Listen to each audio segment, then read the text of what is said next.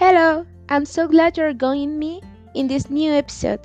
My name is Jessica Castro Chavez, and I'll talk about how to promote the fine arts for the integral development of the student. Ready? Let's go.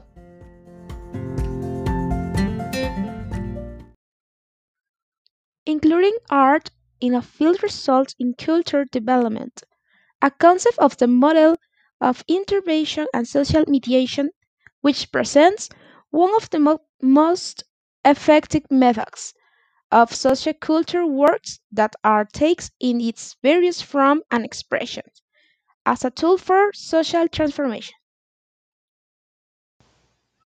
The different possibilities that art brings us as means of expressions us use to a sympathetic, critical, and creative attitude which brings a sensitive look to the individual and his her peers that say we can emphasize that art is not only for those who exercise it as a job, from expectation to those who practice it.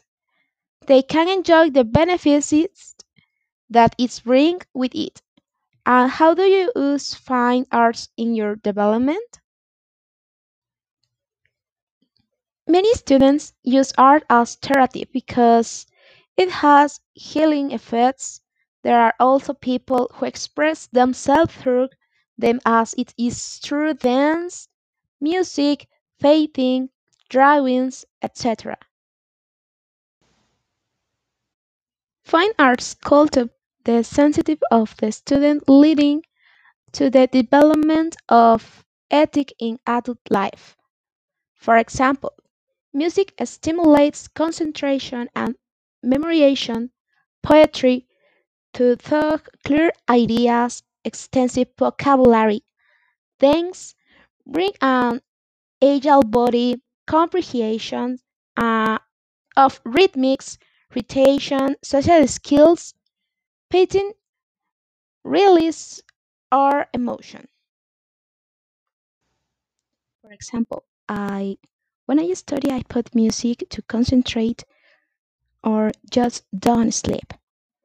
Every studi- students use beautiful art every day and this helps personal development. We know ourselves better. We have greater imagination, creative, creative um, entrepreneurship, culture, diversity, and curiosity. The most important thing is that it promotes teamwork.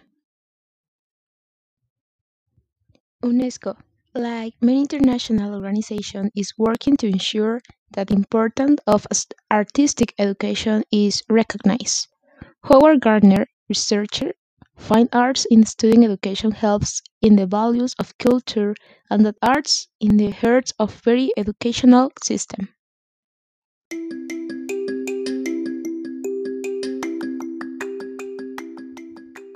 Thanks for joining me. See you in the next episode. Bye bye.